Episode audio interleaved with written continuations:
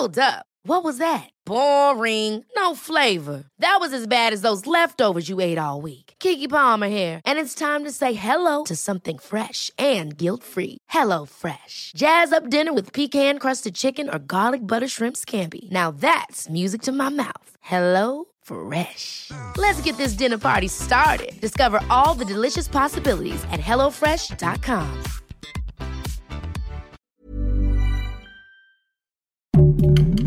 Heraldo Podcast, un lugar para tus oídos. Hoy, en primera plana, ¿qué está pasando tras el enfrentamiento de las barras de Gallos y Atlas? Te lo contamos. Esto es Primera Plana de El Heraldo de México.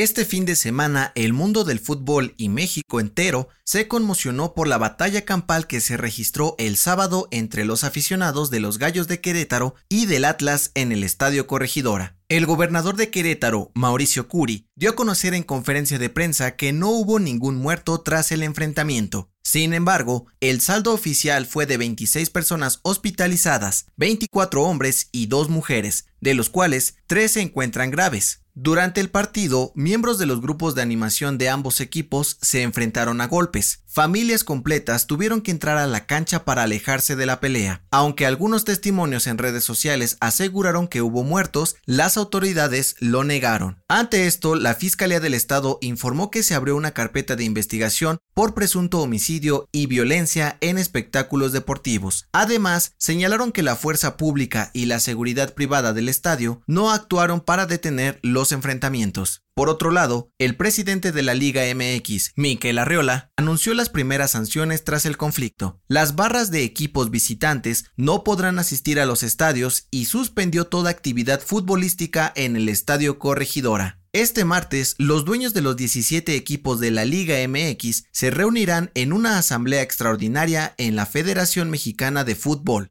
para determinar nuevas sanciones para Querétaro y Atlas, con información de Alelí Lara y Emilio Pineres. ¿Quieres estar bien informado? Siga Primera Plana en Spotify y entérate de las noticias más importantes.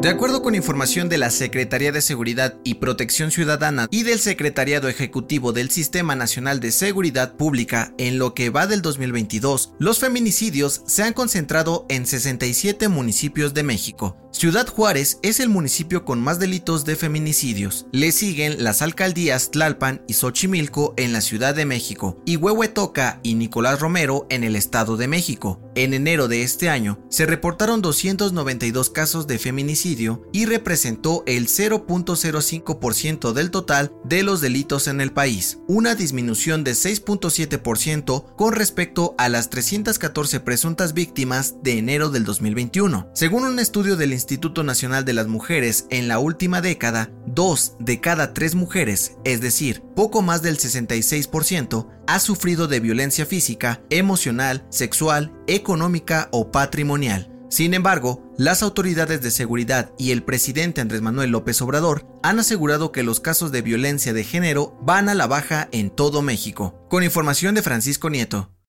En otras noticias, la presidenta de la mesa directiva del Senado, Olga Sánchez Cordero, respondió a la petición del Parlamento ucraniano afirmando que México no apoyará a Ucrania con armas, pero seguirán promoviendo el diálogo entre ambos gobiernos para terminar el conflicto lo antes posible. En noticias internacionales, la ONU dio a conocer que más de 1.5 millones de personas han huido de Ucrania en los últimos 10 días buscando refugio en países vecinos como Polonia, Rumania, Eslovaquia y Hungría. Esperan que el flujo aumente, ya que el ejército ruso ha dirigido sus ataques a las grandes ciudades ucranianas. Y en los espectáculos, en su primer fin de semana en cartelera, The Batman arrasó la taquilla en Estados Unidos. Consiguió recaudar 128 millones de dólares, el mejor estreno de una película de la franquicia desde el 2016.